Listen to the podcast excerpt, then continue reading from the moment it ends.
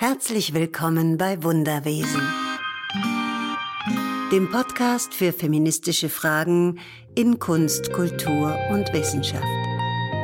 Also ja, natürlich, jede, jede ist einem, also sollte eine Feministin sein. Genau. Mann oder Frau, egal. Heute bin ich zu Besuch bei Dr. Hildegard Seidel. Sie ist Fachreferentin für Gendermedizin an den München Kliniken. Geschlechtergetrennte Auswertung stattfinden. Deswegen muss ich genügend Männer und Frauen in meine Studie einschließen, damit ich, wenn ich die getrennt auswerte, auch die Evidenz dafür habe. Schön, dass ihr wieder dabei seid bei den Wunderwesen. Diesmal musstet ihr auf die neue Folge etwas länger warten. Das tut mir leid. Aber vielleicht konntet ihr ja bei den älteren Folgen etwas aufholen. Heute geht es um Gendermedizin oder auch geschlechtersensible Medizin. Nicht nur im Gespräch mit Susanne Schmidt in der Folge 2 zum Thema Midlife Crisis tauchte der Gedanke auf, dass das Männliche die Norm darstellt. Von ihr erfuhr ich auch eigentlich zum ersten Mal, dass Frauen in klinischen Studien historisch nicht eingeschlossen wurden und immer noch unterrepräsentiert sind. Früher wurde angenommen, dass sich Männer- und Frauenkörper außer in der Größe und den reproduktiven Funktionen nicht unterscheiden. Die medizinische Ausbildung konzentrierte sich auf eine männliche Norm und alles, was davon abwich, galt als atypisch. Also wieder einmal wurde die Hälfte der Bevölkerung als ungewöhnlich abgetan. Ironischerweise trifft diese Norm nicht einmal die Männer besonders gut. Das ist immer der 70 Kilo schwere mittelgroße Mann. Nun ja, auch dort fallen einige durchs Raster. Inzwischen sind schon einige Dinge in Bewegung geraten. Um mehr über das Thema zu erfahren, habe ich mich mit Dr. Hildegard Seidel getroffen. Frau Seidel, schön, dass Sie sich bereit erklärt haben, sich mit mir zu unterhalten. Ja, freut mich sehr. Äh, Ihr Werdegang ist ja ganz interessant, weil Sie eigentlich ursprünglich aus der Pflege kommen und jetzt als Fachreferentin tätig sind. Erzählen Sie doch ein bisschen, wie Ihr Weg Sie hierher geführt hat. Also ich war lange Zeit in der Pflege beschäftigt und habe dann aber gewusst, dass es schwer ist, bis zur Rente in der Pflege zu arbeiten und ich wollte mich einfach auch nochmal beruflich neu orientieren und habe dann ein Studium begonnen in der Volkswirtschaftslehre und habe das zu Ende äh, geführt und habe dann lange Zeit im Helmholtz-Zentrum gearbeitet, habe dann nebenberuflich das äh, Studium Public Health, also öffentliche Gesundheit, beendet und habe im Helmholtz-Zentrum an der medizinischen Fakultät promoviert. In Humanbiologie nennt sich das dann. Also das ist sozusagen an der medizinischen Fakultät ein Promotionsstudiengang für nichtmedizinische Berufe. Im Helmholtz-Zentrum habe ich nicht medikamentöse Interventionsstudien begleitet und auch Bevölkerungsstudien. Und da haben wir eigentlich schon immer gesehen, dass es Unterschiede gibt zwischen Männern und Frauen, dass Frauen andere Ansätze der Krankheitsbewältigung zum Beispiel haben, dass Frauen anders ihre Krankheit wahrnehmen, anders darunter leiden, andere Symptome auch berichten, andere Schwerpunkte setzen. Dann war diese Stelle ausgeschrieben und das war wie so ein Sechser im Lotto letzten Endes, weil diese Stelle, in der kann ich alles vereinen. Die Erfahrung im Krankenhaus, genauso wie die Forschungstätigkeit. Was ist denn eigentlich Gendermedizin oder eben auch geschlechtersensible Medizin? Bevorzuge mittlerweile auch den Begriff entweder geschlechtersensibel oder geschlechterspezifische Medizin. Da ist mir ganz wichtig eben zu betonen, dass Gendermedizin oder geschlechtersensible Medizin keine Frauenmedizin ist. Das ist ja auch etwas, was dann immer in einen Topf geworfen wird. Ah ja, ähm, das ist dann wieder die Frauenmedizin. Nein, das ist einfach der Unterschied, und zwar in allen Krankheitsbildern, der Unterschied zwischen Männern und Frauen. Und das ist mir ganz wichtig zu betonen, dass das für Männer und Frauen gleichermaßen wichtig ist. Weil wenn ein Unterschied da ist, dann betrifft es ja immer beide Geschlechter. Weil wenn ein Unterschied da ist, dann ist er eben da. Das heißt, Männer haben ein anderes, entweder haben die andere Symptome oder der Verlauf äh, der Erkrankung ist anders oder die Häufigkeit der Erkrankung ist anders oder das Verhalten mit der Erkrankung dass einfach die Menschen damit anders umgehen, sie sich vielleicht anders informieren.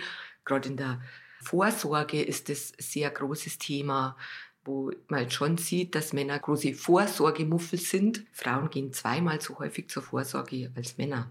Also insofern ist da, sind damit die Männer, ich sage jetzt mal, im Hintertreffen. Oder was die Lebenserwartung anbelangt, Männer haben fünf Jahre kürzere Lebenserwartung als Frauen. Also es ist schon so, dass man je nachdem, was man betrachtet, einmal die Männer sozusagen diejenigen sind, die den kürzeren ziehen und einmal die Frauen.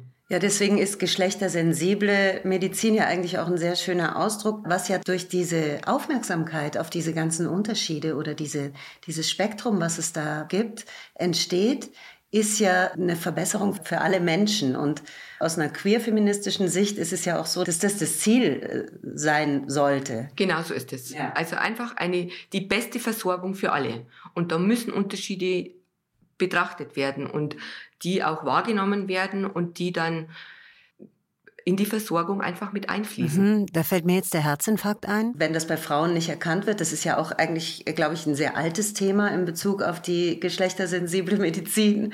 Das war ja eine der ersten Dinge, die, die so auf, äh, aufgetaucht sind. Hm? Genau, da hat sozusagen die geschlechtersensible Medizin ihren Ursprung, weil man eben entdeckt hat, Moment, ähm, Frauen sterben wesentlich häufiger, wenn sie einen Herzinfarkt haben. Da gibt es eine Versorgungslücke.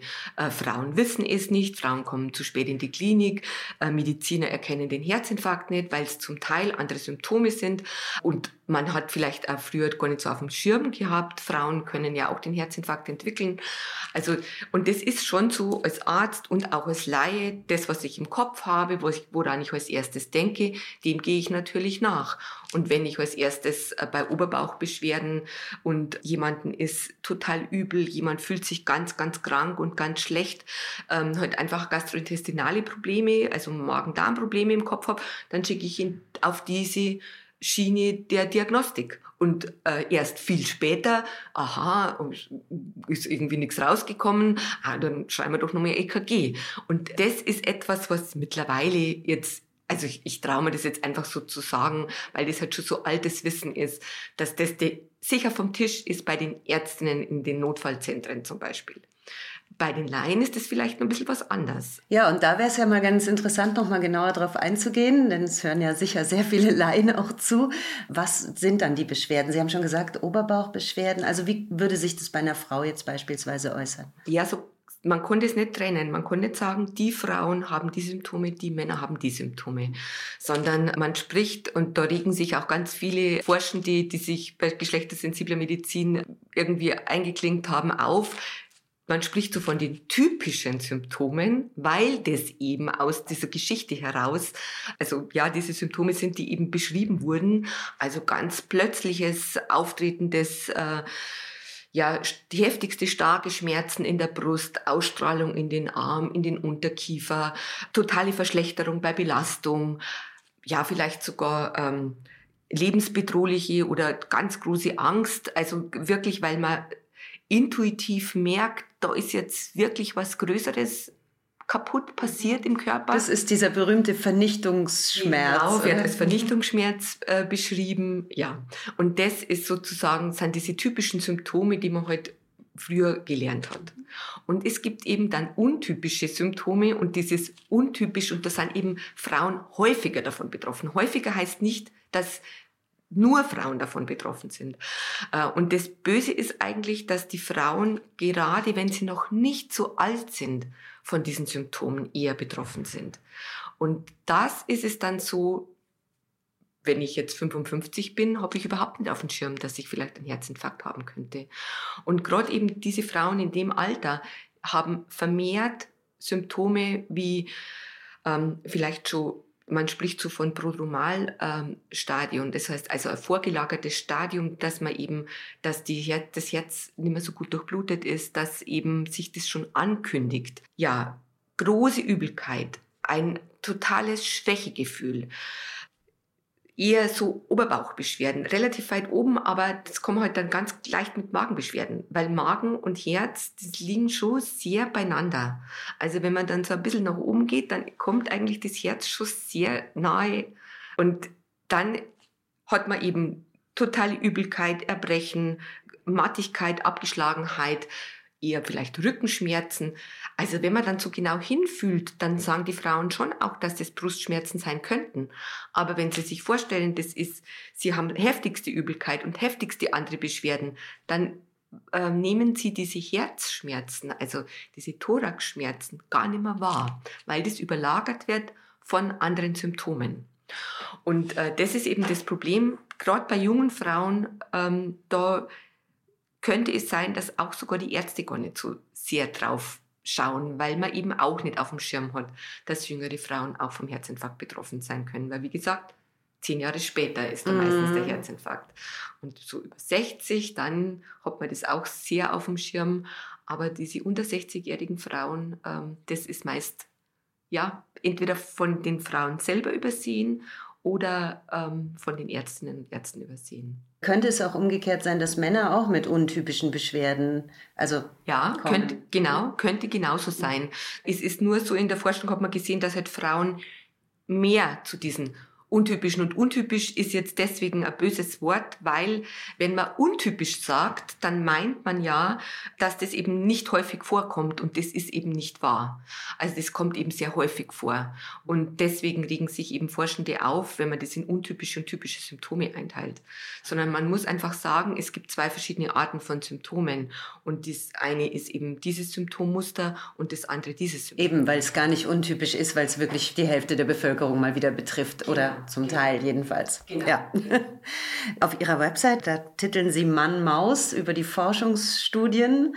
Es betrifft Pharmastudien und da sind Frauen unterrepräsentiert, weil auch tatsächlich an männlichen Tieren zuerst geforscht wird. Also es gibt zwei verschiedene Forschungstypen sozusagen. Das eine ist die Grundlagenforschung, wo man eben dann an, an Tieren, also besonders an Mäusen oder Fischen oder Fliegen oder so forscht.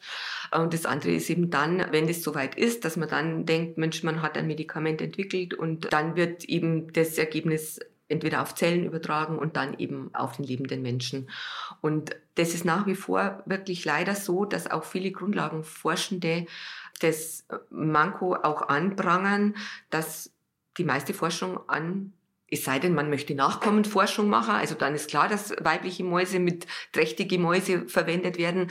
Aber wenn es einfach darum geht, erstmal so diese Grundlagenforschung, werden wirklich äh, meistens männliche Mäuse verwendet. Und die, ja, die Begründung ist wirklich so, dass die, die haben keinen Zyklus, da gibt es eben äh, keine hm, keine wechselnden Ergebnisse, weil man sieht es ja auch bei den Frauen, die sind nicht eine homogene Gruppe, sondern man teilt Frauen schon auch ein, also Kinder in der Pubertät, dann im jungen Erwachsenenalter, im jungen oder im Erwachsenenalter in der in der fruchtbaren Phase, wo dann diese ganzen hormonellen Schwankungen, die Zyklusschwankungen auftreten und innerhalb dieser Zyklusschwankungen sieht man auch schon Unterschiede und dann eben die postmenopausale Phase.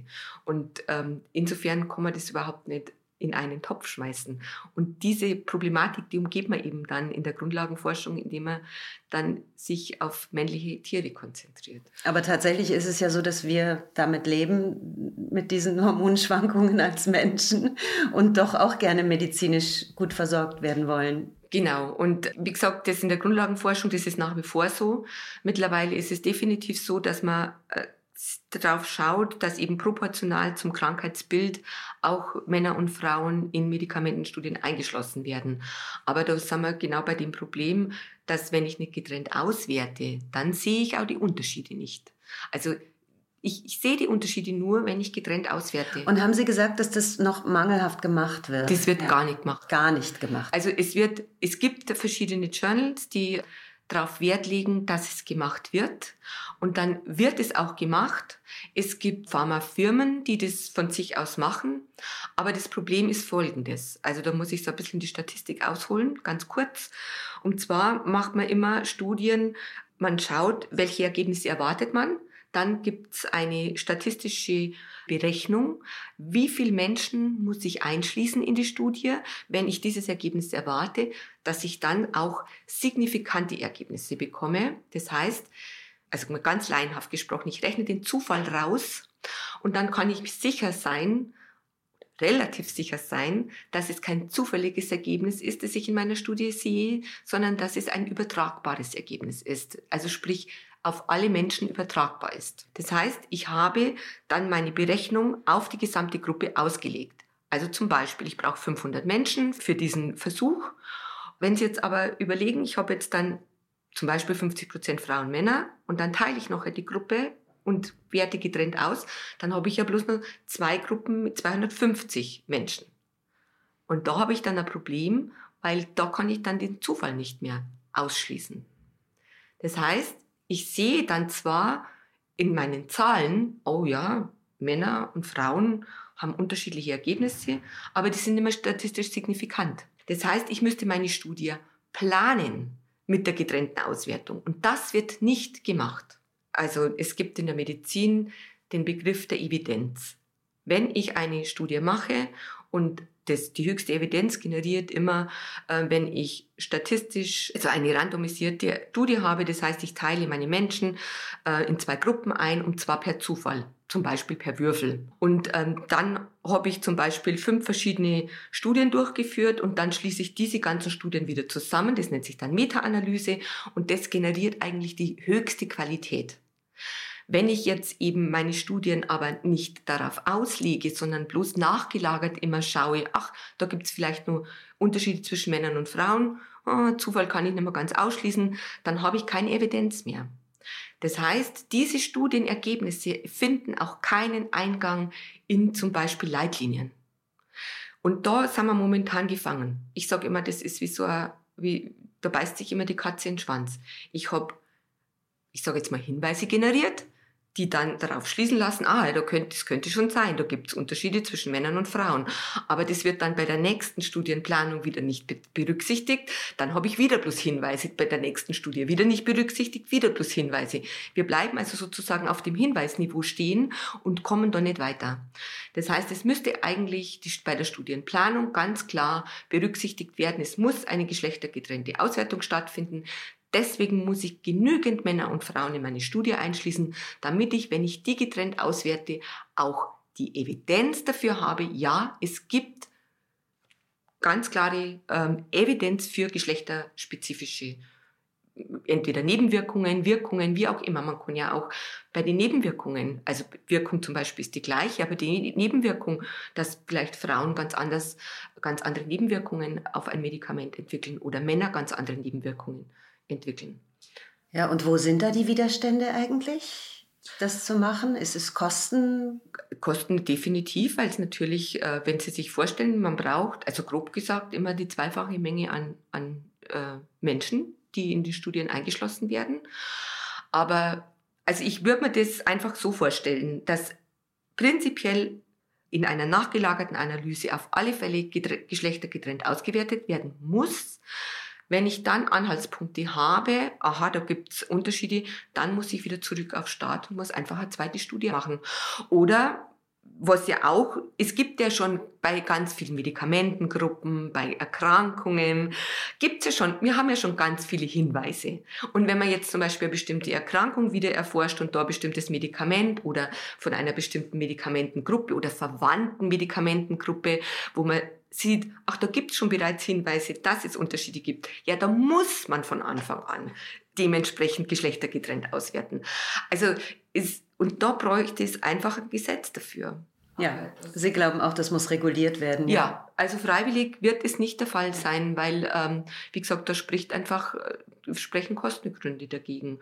Das ist ja ganz oft, und gerade in der Medizin, wo viel reglementiert ist, da gibt es ja ganz klare Vorschriften, wie Studien aufgesetzt werden müssen. Und es ist gut, dass die Vorschriften gibt, damit eben nicht umgekehrt etwas unter den Tisch gefallen, fallen lassen äh, wird. Also insofern ist es ist schon richtig, dass da ganz klare Vorschriften gibt. Was fällt Ihnen da als erstes eigentlich ein in Bezug auf die Erkrankungen oder dieses, wo es Hinweise gibt, sozusagen in den Studien, dass da, dass es da Unterschiede gibt? Was also zum Beispiel Unterschiede, also da gibt es so Meta-Analysen, die eben ich vorher schon gesagt habe, also das heißt, ähm, wo viele Studien äh, dann zusammengefasst werden, äh, dass bei den Statinen, also das sind Medikamente, die man gegen hohen Cholesterinspiegel einsetzt, da gibt es ja oder immer wieder wird gesagt, ähm, dass eben diese Muskelschmerzen ja auftreten können, wenn die Statine gegeben werden. Und äh, da hat man jetzt aber alle Statinen jetzt zusammengefasst in dieser Meta-Analyse, die ich jetzt gerade im Kopf habe. Also sprich, es gibt ja verschied, ganz verschiedene Statine, also ganz viele Medikamente, nicht nur namenmäßig, sondern auch wirkstoffmäßig verschiedene Medikamente. Und da hat man die aber alle sozusagen in einen Topf geworfen und hat dann gesehen, auch bei den Männern, da kommen die Nebenwirkungen der Muskelschmerzen nicht häufiger vor, wie bei denen, die nur Placebo kriegen also ein Medikament, wo überhaupt kein Wirkstoff drin ist. Bei den Frauen ist es aber nicht so. Bei den Frauen gibt es sehr wohl Hinweise, dass eben die Nebenwirkungen der, der Muskelschmerzen eben sehr wohl ausgeprägter sind als in der Placebo-Gruppe. Und da müsste man zum Beispiel eben schauen von Anfang an, äh, wenn man wieder ein neues Medikament auf den Markt bringt oder eben auch alte Medikamente nochmal untersuchen. Beim Digitalis weiß man es, dass Frauen wirklich ein hohes Risiko haben, auch zu sterben. Also man weiß halt, dass äh, Frauen einen anderen Körperbau haben, eine andere Körperzusammensetzung. Die haben mehr Fettanteil vom Körpergewicht, Männer mehr Muskelanteil. Man hat eine andere Verdauungsschnelligkeit. Das heißt, man hat eigentlich mehr Zeit, Medikamente aufzunehmen und im Körper zu behalten. Das heißt, die Serumspiegel sind wahrscheinlich etwas höher. Man hat auch andere oder keine so gute Abbauphase. Das heißt, Männer scheiden die Medikamente schneller wieder aus. Also beim Alkohol, da weiß man es zum Beispiel oder weiß fast jeder. Also wenn man Menschen auf der Straße fragt, weiß jeder, ah ja, die Männer, die dürfen mehr trinken als die Frauen gefährden sich nicht so, haben nicht so einen hohen Spiegel, ähm, also wenn man dann eben den, den Promillegehalt misst und so weiter. Also das weiß sozusagen jeder. Und so ähnlich ist es eben auch bei den Medikamenten, die eben dann unterschiedliche Spiegel aufbauen. Genau, auf Ihrer Website steht ja auch, der Weg einer Tablette dauert zweimal länger durch den Körper einer Frau. Also das sind immer so Durchschnittsangaben mhm, natürlich, ja. genau. Ähm, also wenn es jetzt so ist, dass, das, dass wir jetzt, äh, ich sage jetzt mal von einem oder zwei Tage sprechen, ist das jetzt nicht mehr das Problem, weil in einem Tag ist sowieso die Wirkstoffe sind, ich sage jetzt mal, abschließend resorbiert. Aber es gibt ja gerade bei Männern das verbreitete ähm, Bild, dass die eine sehr rege Verdauung haben und dann vielleicht bloß halbe Tage die Tabletten im Körper haben und dann dementsprechend weniger aufnehmen. Mhm. Und das kommt bei Frauen eher weniger oft vor. Mhm. Diese Tatsache, dass Frauen auch historisch von medizinischen Studien ausgeschlossen wurden, das war früher, weil die Medizin sich halt einfach am am Mann orientiert hat und an Männern geforscht hat, auch wegen der schwankenden Hormone der Frau oder aus verschiedenen anderen Gründen. Das können wir jetzt wahrscheinlich länger erläutern. Aber welche Rolle hat eigentlich der Kontergan-Skandal damals dabei gespielt? Also das war, das war ja gar keine Studie. Also das, das war ja noch in der Anwendung. Also das ist ja eigentlich, ähm, aber natürlich hat das sehr aufgeschreckt, also oder sehr erschreckt. Das ist ja immer so, dass Frauen, wenn dann Studien teilnehmen, natürlich für gute Verhütung sorgen müssen. Und zwar dass sie eben nicht schwanger werden in der Zeit, wo man noch nicht weiß, wie wirkt das Medikament überhaupt. Natürlich wird es vorher an Mäusen zum Beispiel erforscht, ob es fruchtschädigende Hinweise gibt. Aber es ist trotzdem ein Unterschied, ob es jetzt bei Tieren oder bei Menschen dann ist. Und es gibt einfach, ja, äh, Medikamente, die eben bei Tieren keine Fruchtschädigung hervorrufen, bei Menschen sehr wohl. Und ähm, da ist es so gewesen, dass eben beim Kontergan-Skandal nachher schon sehr große Vorbehalte waren, Frauen überhaupt in Studien einzuschließen, weil man dann gesagt hat, ja, könnte ja sein, dass die dann trotzdem schwanger werden, weil Verhütungsmethoden versagen oder ähm, dementsprechend halt einfach man vorbauen wollte. Genau, aber Contergan, das war ja eigentlich ein Medikament, was genommen wurde. Und dann genau. hat man auch länger gebraucht, um rauszufinden, also dann sind halt diese Kinder geboren worden. Ne? Ja, das war eigentlich, also meines Wissens war das ja Schlafmittel damals, angeblich völlig nebenwirkungsfrei. Äh, und der eigentliche Skandal war eigentlich, dass man viel zu lange gewartet hat. Also die Hinweise, dass Fruchtschädigungen vorliegen, die waren eigentlich schon viel früher da. Und das war eigentlich so der, meiner Meinung nach der richtige Skandal, dass man, obwohl Hinweise da waren, das Medikament nicht schon viel früher vom Markt genommen hat. Plus, was natürlich auch, ähm, wenn man da vorher geforscht hätte, hätte man das ja vielleicht vorher schon rausgefunden, dass das fruchtschädigend ist. Ja, wie findet man das raus? Also das ist schon immer noch ein Problem natürlich, ja. weil das würde man ja nur rausfinden, wenn man Frauen in Studien einschließt, die dann sozusagen schwanger werden während der Studie. Und ähm, das ist, also das haben wir überhaupt in einem ethisch sehr problematischen Bereich der Forschung. Das, wenn man zum Beispiel bei Kindern, haben wir das gleiche Problem.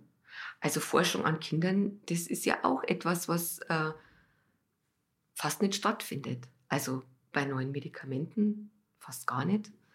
Dann sind es Medikamente, die längere Zeit auf dem Markt sind. Dann wird es halt dosismäßig angepasst an den kindlichen Stoffwechsel, muss man sagen. Weil das heißt nicht immer, also ans Körpergewicht, sondern Kinder haben wirklich einen anderen Stoffwechsel. Zum Teil braucht man da höhere Dosen oder niedrigere Dosen, je nachdem, wie die Verstoffwechselungslage ist. Ähm, aber das ist in der Forschung Kinder bei Kindern und Medikamenten ein ganz ein großes äh, ja, äh, ethisches Problem. Ich verstehe, da tastet man sich wahrscheinlich sehr vorsichtig ran. Ja, genau. Um keinen Schaden anzurichten. Ja, genau, genau. Also meine Kinder können selber noch nicht einwilligen, das heißt, es läuft immer über die Eltern. Das ist überhaupt ein großes Problem. Und klar, wenn die Kinder dann krank sind, dann bleibt ihnen ja gar nichts anderes übrig. Also, dass man dann Medikamente hat auch für sie, weil sonst hat man ja keine Behandlungsoption. Also es ist ein ganz äh, schweres, schwieriges mhm. Thema. Und das ist natürlich bei den Schwangerschaften genau das Gleiche. Und da gibt es keine Forschungen, dass man sagt, sie werden jetzt schwanger ähm, und nehmen das Medikament, sondern da muss man sich wirklich auf die äh, Tierversuche verlassen. Genau, und dann einfach vorsichtig. und vorsichtig natürlich immer sein, dass man sagt, ja, während der Schwangerschaft ist von dem Medikament abzuraten.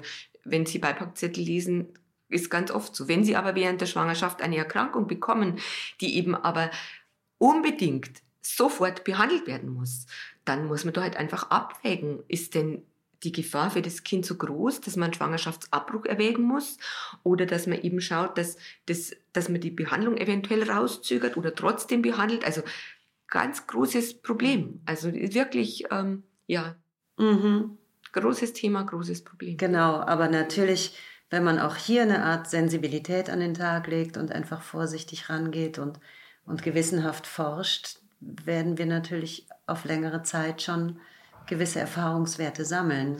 Da ist es natürlich so, dass diese Anwendungsforschung, also dass die sehr, sehr gut dokumentiert werden muss. Also wenn man dann ein neues Medikament auf den Markt bringt, dass man dann die Anwendung in der breiten Öffentlichkeit, das war ja zum Beispiel beim Impfen ja genauso jetzt bei Corona, diese also diesen, diese Nebenwirkungen, die äußerst, äußerst selten vorkommen. Also da spricht man dann von einer von 100.000. Die werden Sie in keiner Studie sehen weil einfach die Studienpopulation jetzt beim Impfen, da sind sie sowieso wesentlich mehr, da muss man ja 70, 80.000.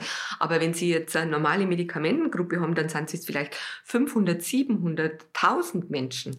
Und wenn man jetzt eine Nebenwirkung hat, die eins von 10.000 ist oder eins von 100.000, dann werden Sie das in der klinischen, also in der Erprobung, in der Forschung, wo das Medikament wirklich dann als Versuch gestartet wird, also dass die, die Chance, dass sie da diese Nebenwirkung sehen, ist ja ganz, ganz minimal. Absolut. Und dann muss es ja eben auch dokumentiert sein. Also jetzt, weil Sie die Corona-Impfung ansprechen, ich hatte ja da auch so eine App, SafeWack hieß die.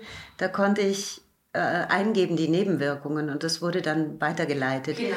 Und das fand ich eigentlich eine, ich fand es eine ganz intelligente Sache und habe da auch mitgemacht, weil ich dachte, ja mhm. klar, je mehr Daten da ermittelt werden, jetzt sind ja viele Leute immer sehr vorsichtig mit den Daten, aber da macht es ja wirklich Sinn. Genau, oder? genau. Und das ist einfach auch bei jedem anderen Medikament so, dass man, wenn man das Gefühl hat, Mensch, äh, da ist jetzt irgendwas, seitdem ich das Medikament nehme, das im Beipackzettel überhaupt nicht erwähnt ist, dass man eben ein, eine gute Stelle hat, wo das ganz klar dokumentiert werden kann. Mhm. Und da, glaube ich, hakt es schon noch, also so in dieser Anwendungs... Das gibt es noch gar nicht, ne, so eine Stelle, oder? Also es gibt es natürlich schon, aber ähm, das Problem ist, wer macht's?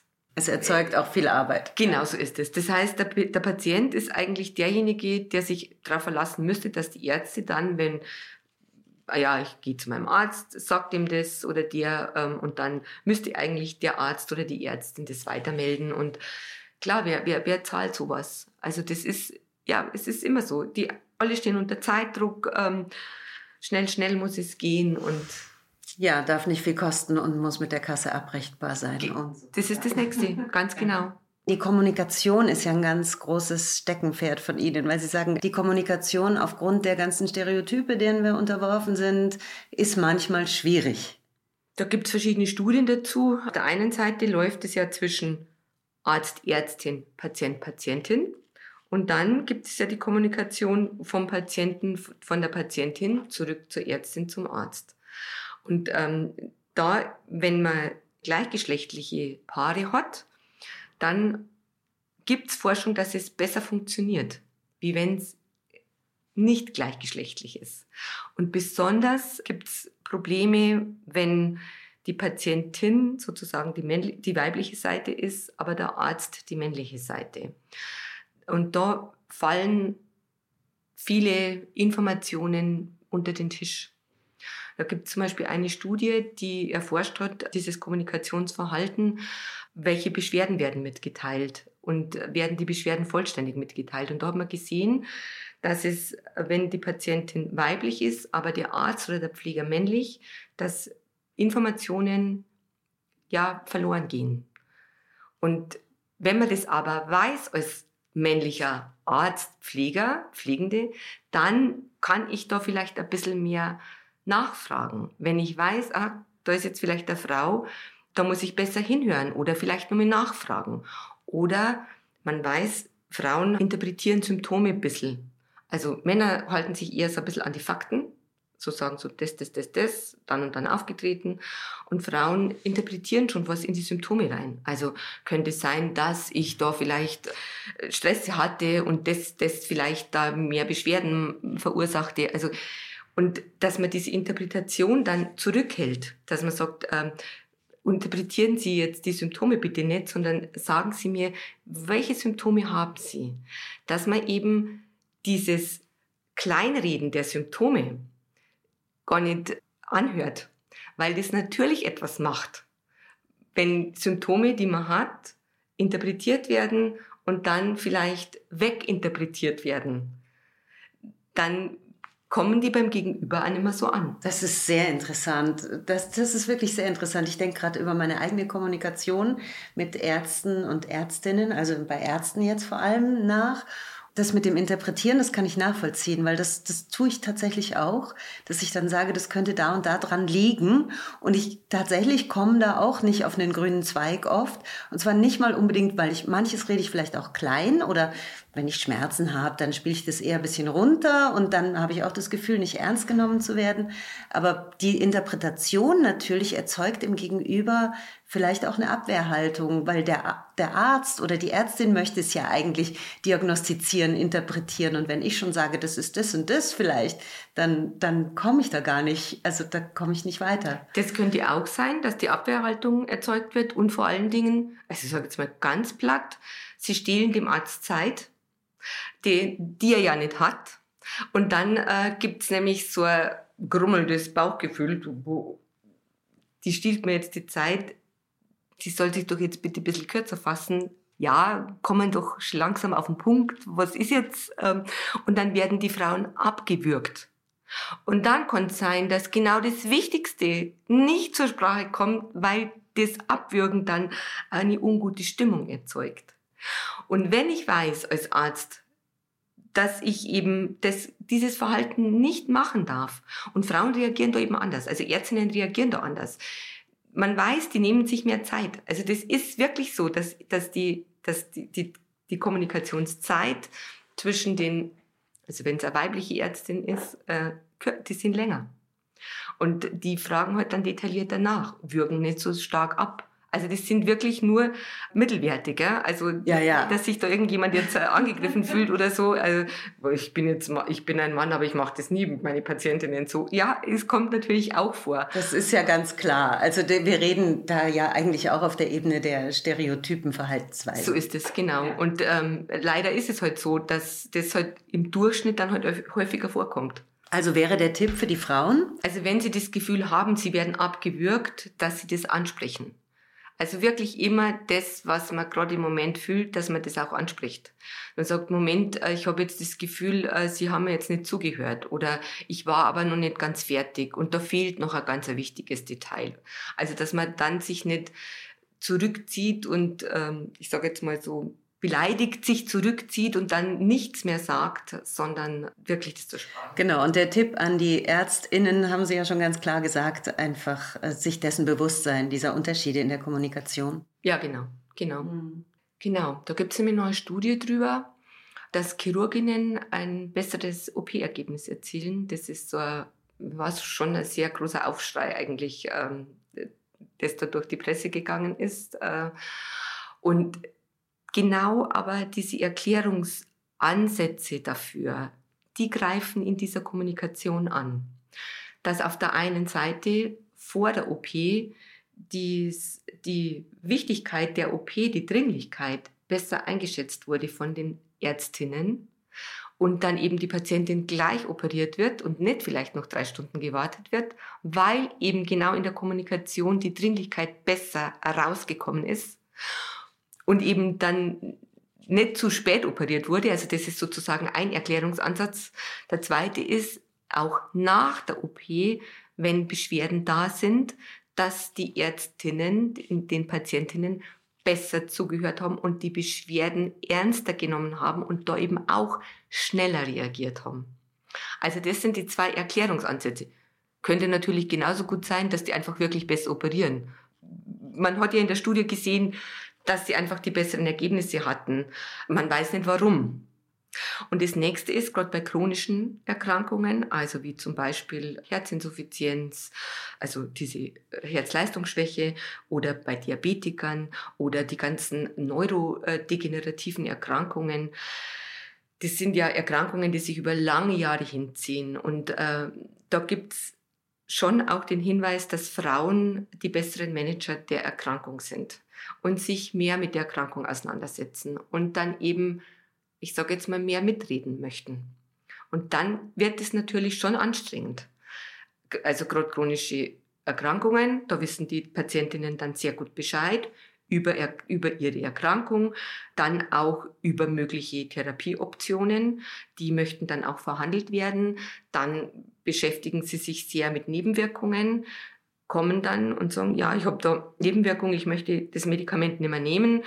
Und dann, ja, aber Sie müssen das Medikament nehmen. Also es gibt Anhaltspunkte, dass halt da eben gerade die Kommunikation wirklich sehr große Chancen bietet, dass man dann ganz klar sagt, ja, wir können auf ein anderes Medikament umsetzen. Man hat gesehen, dass dieses Medikament vielleicht gerade bei Frauen mehr Nebenwirkungen ist, aber geben Sie nicht auf, wir setzen das Medikament um, wir schauen, wir finden das richtige Medikament für Sie. Und nicht, naja, da ist jetzt wieder jemand, der das Medikament, in dem er, ja, es ist ein schlauer wieder Arzt, ja, dann zack, ist das, ist das Verhältnis massivst gestört und was passiert? Die Frau geht zum anderen Arzt und dann wiederholt sich das und das ist total furchtbar, weil man wirklich die Patienten dann verliert. Und das ist gerade bei chronisch Kranken sehr häufig der Fall. Dieses Ärztehopping. Oder die suchen dann irgendwelche anderen Möglichkeiten, natürlich aus der Verzweiflung raus. Ne? Oder sie, sie verabschieden sich sozusagen von der Schulmedizin, was natürlich auch größere Konsequenzen hat. Also zum Beispiel, gerade wenn ich, wir haben vorher schon das Thema Cholesterinsenker angesprochen, da gibt's ja, also in den Leitlinien, da gibt's ja verschiedene Stufen. Also wenn ich jetzt zum Beispiel schon Erkrankungen habe, Bluthochdruck, vielleicht ein Stent implantiert und so weiter und Diabetes, dann darf ja mein Cholesterinspiegel nicht mehr so hoch sein wie die Cholesterinspiegel, die ich vielleicht normalerweise irgendwo finde. So, ja gut, da ist die Grenze.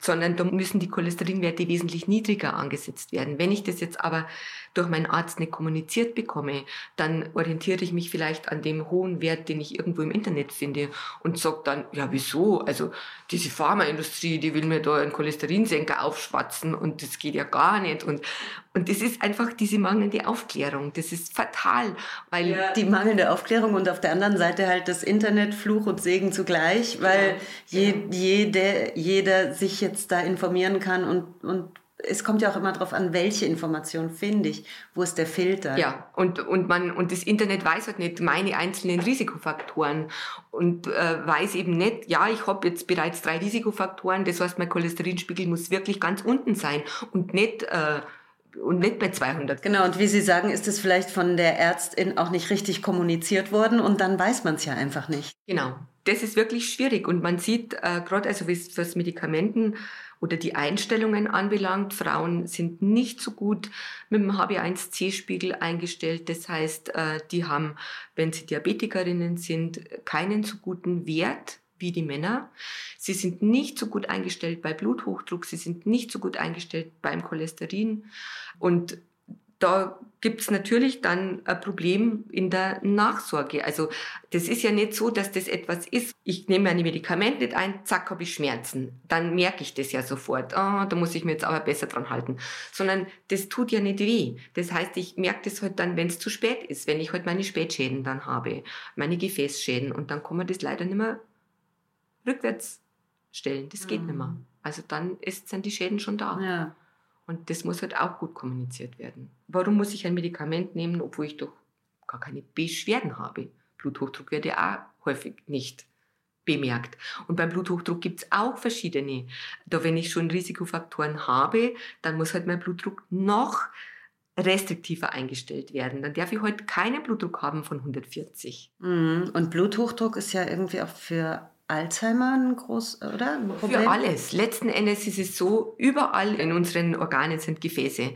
Und wenn die geschädigt sind, und das ist halt einfach durch Bluthochdruck, durch hohe Cholesterinwerte, durch hohen Blutzucker, das schädigt halt einfach alles die Gefäße. Und dann entwickelt man sich irgendwann, ja, da gibt es ja diesen bösen Begriff des Gefäßwracks.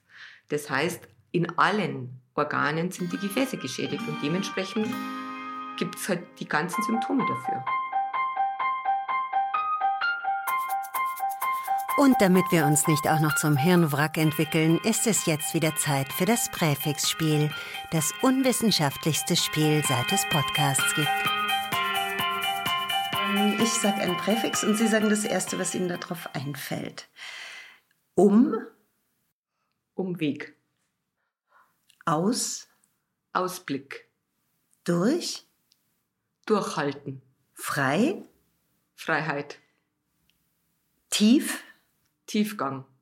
An. Anmut. Hinter. Hintergrund. Mit. Miteinander. Dankeschön. Miteinander. Damit können wir gerne aufhören. Und nach dieser kurzen Erholungspause geht's jetzt weiter, nachdem wir ja schon erfahren haben, dass wir Frauen unter einem massiven Gender Data Gap leiden, gibt's was anderes, worunter die Männer leiden. Das ist das Gender Empathy Gap. Das heißt, emotionale Probleme werden bei Männern von Männern nicht so ernst genommen und auch bei Männern nicht so ernst genommen? Ja, genau. Also wenn ich da zum Beispiel an die Depression denke, da vermutet man bei den Männern eine große Dunkelziffer, was meiner Meinung nach so zwei verschiedene Gründe hat. Das eine ist, natürlich passt es nicht in das Rollenbild des Mannes, des Machers, dass er depressiv ist. Und zweitens haben Männer häufig andere Symptome. Das heißt, bei den Laien und auch bei den Ärzten. Also wenn Sie natürlich zum Facharzt gehen, der weiß das. Aber wenn Sie schon mal beim Facharzt sind, dann sind Sie schon mal auf der richtigen Schiene. Aber bis Sie da hinkommen, das dauert ja ein bisschen. Und niemand draußen oder als Laie weiß, dass Männer andere Symptome bieten können bei Depression. Und zwar gerade Symptome, die mit Depression, die wir mit Depression überhaupt nicht verknüpfen. Also totales Suchtverhalten, aggressives Verhalten, doch schon sozialen Rückzug, aber dieses totale Betonen des Autonomiebedürfnisses. Also das heißt, lass mich in Ruhe. Nein, ich brauche dich nicht. Nein, ich hab das nicht. Äh, mir geht es gut. In diese Arbeit stürzen, also Zuchtverhalten, Arbeit, sexuelle Aktivität und das ist das Problem, dass dann die Männer völlig alleingelassen sind. Die kriegen ja dann so einen Stempel aufs Hirn, Idiot oder Macho oder was weiß ich was alles, aber nicht, der braucht Hilfe. Das ist eben auch die andere Seite des Patriarchats, dass die Männer überhaupt nicht mehr in Bezug mit ihren Emotionen sind und, und das zum Teil auch nicht können. Also ist jetzt auch sehr pauschalisiert, weil es gibt natürlich Männer, die durchaus einen guten Bezug zu sich und ihren so Emotionen haben. Genau, aber als Mann ist man halt wesentlich gefährdet dafür, für diesen Nichtbezug. Und auch die Ärzte, also die normalen Hausärzte, da wissen auch ganz wenig, dass es eben diese Ausprägung der Symptome bei Depressionen bei Männern sehr wohl gibt. Und dann gibt es halt einfach die Diagnose nicht und dann eine ganz späte Hilfestellung oder gar keine. Und da vermutet man eben deswegen eine große Dunkelziffer. Und in der Nachbetreuung auch, zum Beispiel, wenn Männer Prostatakrebs haben oder so, wird auch da weniger nachbetreut, also auf psychologischer Ebene? Also es gibt das natürlich das Angebot, aber wenn man natürlich nicht explizit auf Männer zugeht, explizit das anbietet und da vielleicht ein paar Vorurteile ausräumt, schon vorher, schon anspricht, dann glaube ich, ist es einfach schwierig. Wieder die Kommunikation der Schlüssel. Ja, genau. Wie, wie, wie spreche ich so, dass es beim Gegenüber auch ankommt? Ja, und eben weiß, da gibt es Vorbehalte. Also bei Männern gibt es mehr Vorbehalte wie bei Frauen. Oder umgekehrt, äh, das Krankheitsbild ist zum Beispiel mehr ausgeprägt. Aha, bin ich jetzt deswegen in meinem Denken beeinflusst? Äh, denke ich da vielleicht gar nicht mehr? Bei Osteoporose zum Beispiel. Männer, wenn Osteoporose haben, fallen ganz oft hinten runter. Weil man eben überhaupt nicht, obwohl die schon vielleicht zwei, dann spricht man oft so von Schlüsselfrakturen. Also wenn man das Handgelenk sich bricht oder so ähm, Wirbeleinbrüche hat oder Oberschenkelhalsfrakturen, also diese gelenksnahen äh, Schenkelhalsfrakturen, dann ist es so, dass halt Männer, wenn das haben, äh, wird oft kein Screening durchgeführt auf Osteoporose oder wird eben nicht gesagt, bitte lassen Sie das anschauen, weil das ist ja keine Kassenleistung. Mhm. Bei Frauen denkt man dann sofort dran, ah, Sie sind 65, haben diese Fraktur, lassen Sie sich mal auf Osteoporose hin untersuchen. Und bei Männern gibt man vielleicht den Impuls gar nicht, weil man eben gar nicht dran denkt, ah, das könnte ja Osteoporose sein, weil Frauen sind ja von Osteoporose viel mehr betroffen als Männer. Oder eben, dass ich bestimmte Dinge anspreche und daran denke oder weiß, da gibt es vielleicht Vorbehalte, deswegen muss ich da jetzt nochmal ein Ticken besser aufklären, äh, vielleicht eine andere Sprache wählen. Es gibt bei der Herzleistungsschwäche einen besonderen Schrittmacher, der nennt sich Resynchronisationsschrittmacher.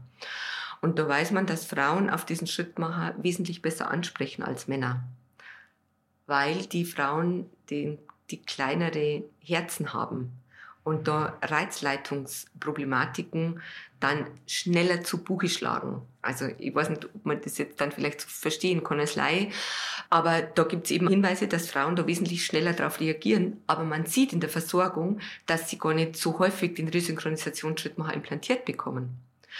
Und da äh, hat, das ist zwar eine US-amerikanische Studie, aber ich denke, das ist eigentlich überall so ähnlich. Ähm, da hat es eben dann einen Versuch gegeben, dass man die Frauen, die eben da gesagt haben, na, sie wollen den Schritt machen nicht, nur mehr eingeladen hat, hat sie besonders aufgeklärt, was der macht, wieso der sinnvoll ist und sie da dann waren die Frauen sehr wohl einverstanden, dass sie diesen Schrittmacher bekommen. Wenn man den einfach so platt hinschmeißt, ja, dann implantieren wir jetzt einen Schrittmacher und dann geht es ihnen besser. Und dann möchten die Frauen aber explizit wissen, was da los ist und man nimmt sich die Zeit nicht dann sind wir genau wieder das, was wir am Anfang besprochen haben. Zurückweisung, fühle mich nicht ernst genommen, ich kriege die nötige Aufklärung nicht, ich kann überhaupt nicht beurteilen, was läuft denn da ab, was macht denn der, ähm, ist das überhaupt sinnvoll, Schrittmacher, wieso, mein Herz, das schlägt doch ganz normal. Und dann sage ich, na, das will ich jetzt aber nicht. Aber ich sage das nur deswegen, weil ich nicht genau weiß, warum, warum ich denn besser haben soll. Genau, und wenn mir das gut kommuniziert wird, dann ist ja wahrscheinlich auch die die ganze, gesamte Heilung oder der Umgang damit funktioniert ja auch besser, weil wir sind ja nun mal einfach Wesen, die aus vielen zusammen bestehen. Also das ist für uns ja auch wichtig. Prinzipiell, egal was für eine Therapie, wenn wir dahinter stehen, wenn wir eine gute Einwilligung haben und sagen, ja, das machen wir jetzt. In der Forschung wird da ganz viel Wert drauf gelegt, dass man eben diese übereinstimmende Einkunft hat. Sagt man da auch Consent? Genau, genau. Ähm, das, und dass man dann eben einen besseren Heilungsverlauf hat. In der Ausbildung wird darauf schon Wert gelegt, also auf diese Art der Kommunikation, dass man eben zusammen eine Übereinkunft findet. Wo geht der Weg hin? Dass man das mit, gemeinsam mit dem Patienten äh, macht. Genau. Es gibt viele Patienten, die das aber überfordert, weil die sagen, ja, bitte, äh, wieso nicht das entscheiden? Also, Sie sind doch der Arzt, also bitte, Sie müssen doch das wissen. Aber das wäre ja auch in Ordnung. Dann könnte man ja auch sagen, ich bin der Arzt und äh, genau. habe die und die Entscheidung getroffen und das ist für Sie richtig. Genau. Und dann ist diese Person vielleicht ganz zufrieden. So ist es. Und da sieht man schon, dass Männer ganz häufig nicht so viel wissen möchten als Frauen. Wenn ich auch mit unseren Ärztinnen und Ärzten spreche, die sagen ganz oft, ah, na, brauchen Sie mir gar nicht so viel erzählen, ähm, Sie, Sie, Sie wissen das schon, Sie machen das. Und das hat eher so pragmatische Gründe. Also ich glaube nicht, dass das dieser, dieser Grund ist der Obrigkeitshörigkeit, so nach dem Motto Arztin weiß, ah ja, der weiß das, sondern eher, das ist ihr Fachgebiet, sie wissen das, ich weiß das und da brauche ich jetzt gar nicht so viel wissen, weil sie machen das schon. Also so wird ganz was Pragmatisches eben, Handwerk äh, betreffend. Und Frauen möchten halt so Hintergründe oft wissen. und fragen da halt dann dem Arzt so ein Loch im Bauch und mhm. der muss das halt aushalten. Ja, aber auch wenn er auf eine freundliche Weise sagen würde, ich habe mich damit sehr lange beschäftigt und Sie können mir vertrauen und das auch kongruent vermittelt, dann würde eine, vielleicht eine Frau auch einwilligen. Ja, oder eben wirklich, also gerade bei diesen Schrittmachern, da hat man eben wirklich gesehen, das ist ein bisschen komplizierter zu erklären, nämlich. Und ähm, weil es ist nämlich so, bei der, bei der Herzleistungsschwäche, da ist manchmal so, dass das rechte und das linke Herz, also diese Herzkammern, die schlagen ein bisschen Zeit versetzt, so ganz wenig, so Millisekunden eben. Und dann gibt es so schaukelnde Bewegung. Also da wenn man sich ganz überlegt, so wum, wum, und dann geht so ganz wie ganz äh, kurze Zeit später die, die andere Herzkammer äh, in den Schlag, dann gibt so eine schaukelnde Bewegung des Herzens und das vermindert dann die Herzleistung nochmal. Und wenn man die synchronisiert, eben deswegen Resynchronisationsschritt machen, dann wird die Herzleistung dadurch gesteigert. Und wenn man das eben gut erklärt, dass das der Schrittmacher macht, ja, dann kann man da auch gut einwilligen. Aber wie lange hat es jetzt gedauert? Sie haben das gerade erklärt. Das hat nicht lange gedauert. Wir können das Heft der Aufnahme nachher. Das, das dauert nicht sehr lange. Ja, aber man muss sich vorher mal überlegen, wie man das erklärt. Und genau. wenn man sich das noch gar nicht überlegt hat, dann, dann kommt man eben gar nicht. Ähm, und das Bewusstsein auch schaffen, dass eben vielleicht Frauen brauchen diese Erklärung. Und dann braucht die ja gar nicht so lange. Also Nein, genau. wenn das Bewusstsein geschaffen ist und man sich mal überlegt hat, wie man sein Wording gestaltet und was man dann genau sagt, Ganz genau. dann dauert es ja nicht mehr so lange. Nein, aber man muss das auf dem Schirm haben, dass das eben die Frage kommen könnte. Und dann, wenn ich mir vorher eine gute Erklärung zurechtlege, dann dauert es nicht lange. Wenn ich mir aber jetzt dort erstmal erklären muss, oh Gott, ähm, also fachlich würde das so, also wie erkläre ich das aber, dass das dem Laien verständlich ist, dann brauche ich da vielleicht zehn Minuten oder denke, dass ich zehn Minuten brauche und dann mache ich es gar nicht. Ja. ja, das ist kompliziert zu mir erklären, aber Sie können mir schon vertrauen, das hilft Ihnen. Ja. Und das ist vielleicht dann nicht befriedigend. Das ist wahr. Ach, in der Pflege, da habe ich noch ein Ansinnen. Und zwar Körperpflege zum Beispiel. Das ist einfach sehr intim. Und da kann es sein, dass eben äh, der Wunsch von den Patientinnen und Patienten nach gleichgeschlechtlicher Versorgung aufkommt. Warum auch immer. Also gibt verschiedene Gründe dafür, genau. Und deswegen ist es gut, wenn geschlechtergemischte Teams vorhanden sind, dass man, es wird sicher nicht immer klappen, aber dass man prinzipiell auf diesen Wunsch eingehen kann ohne den ganz groß zu hinterfragen oder ihn zu verurteilen oder so. Ah ja, da will jetzt jemand nicht von einem Mann oder einer Frau gepflegt werden, sondern das überhaupt nicht groß schlimm finden, sondern einfach sagen, da besteht der Wunsch, Mensch, wir haben ein geschlechtergemischtes Team, kannst du bitte die Frau versorgen, kannst du bitte diesen Mann versorgen, dann ist das ide ideal ja, gelingen. Wir sind alle sehr unterschiedlich, genau. körperlich, aber auch in unserem Verhalten sind wir alle sehr unterschiedlich und wenn wir zu so einer Kultur des Respekts kommen, dann dürfte das ja eigentlich kein Problem mehr genau. sein. Genau, und eben dieser Wille oder dieser Wunsch des Patienten halt berücksichtigt wird und nicht, oh, da gibt es wieder einen komplizierten Patienten, der hat wieder ganz viele Wünsche und so. Also das ist ähm, ja ein, ein, ein Nichtsehen des Patienten.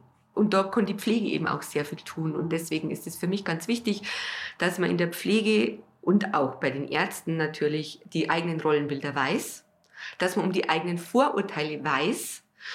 Wir werden die nie ganz ablegen, ist auch gar nicht so schlimm, aber wenn ich die weiß, dann kann ich denen begegnen.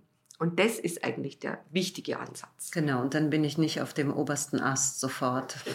ja, genau. Und eben auch Wünsche kann ich dann oder Rollen, Vorurteile, die mir entgegengebracht werden. Also so ganz typisch, das frage ich ganz oft, also die jungen Ärztinnen, PJ-Studierenden. Äh, wie ist es denn, wenn sie als Frau, PJ-Studierende, als junge Ärztin gemeinsam mit einem Pfleger zur Tür reingehen, wer ist denn dann von Ihnen der Arzt? Immer der Mann. Ganz klar. Also, und das ist einfach so. Besonders in der älteren Generation. Wenn ich aber weiß, dass das so ist, dann kann ich das mit einem kleinen Halbsatz klarstellen.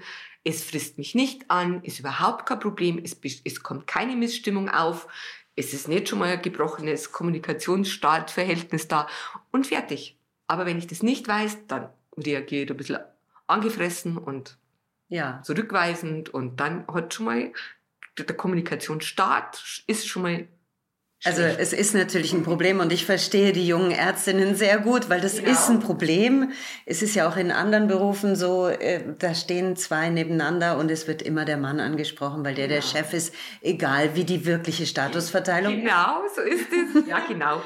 und das ist nicht in Ordnung, aber es ist vielleicht der falsche Platz, es da zu bekämpfen, sondern in dem Moment, es macht ja gar keinen Sinn. Da geht es ja darum, den Patienten zu behandeln, seinen Beruf zu machen und ja, ja, und wenn ich das weiß, dann, ich sage mir immer, ich, dann kann ich mir so eine ähm, Kommunikationsbrille aufsetzen.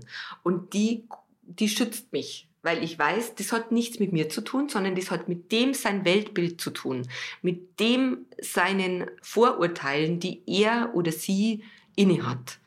Und die kommen da jetzt raus. Dann kann ich einfach einen kurzen Halbsatz sagen, nein, so ist es nicht. Und dann kann ich ganz normal zur Tagesordnung übergehen. Ohne, und das ist eben, ja, ähm, profimäßiges Verhalten. Und darum ja. ist wichtig, dass ich das weiß. Wenn mich das überrascht, dann kann ich mein profimäßiges Verhalten an den Nagel hängen. Oder und ich glaube auch, dass es sich dann auch gesellschaftlich verändert, wenn das immer mehr passiert. Also das ist halt ein langer und langsamer Prozess, aber Klar. wahrscheinlich verändert es sich sogar mehr, als wenn äh, äh sofort alle auf den obersten Ast klettern und sich na, weil dann, dann kann man ja nicht mehr miteinander reden. Das ist ja das Schlimme. Wenn man dann schon mal eine pampige Zurückweisung macht, dann ist das Vertrauensverhältnis gestört. Und dann kriege ich vielleicht die, nicht mehr die richtigen Symptome, wenn ich nachfrage. Wo haben Sie denn Ihre Beschwerden? Dann denkt sich der Patient, blöde Hena, die hat mir jetzt da total zurückgewiesen und äh, ich bin jetzt total angefressen, beleidigt, der sage ich jetzt gar nichts mehr. Also, dass er sich dann vielleicht selber schadet, ja gar nicht im Blick habend. Ja, das ist wahr. Es ist immer die Frage, wo man die Kämpfe kämpft. Ah, die kann man schon an der richtigen Stelle kämpfen. Genau, genau. Das heißt nicht, dass man sich alles gefallen lassen muss und Beleidigungen natürlich zurückweisen, ganz klar. Aber dass man eben dieses profihafte Verhalten eben an den Tag legt und, äh, und nicht das Persönliche. Mhm, genau. Gut, vielen Dank. Gibt es etwas, was Ihnen am Herzen liegt, was wir noch nicht besprochen haben?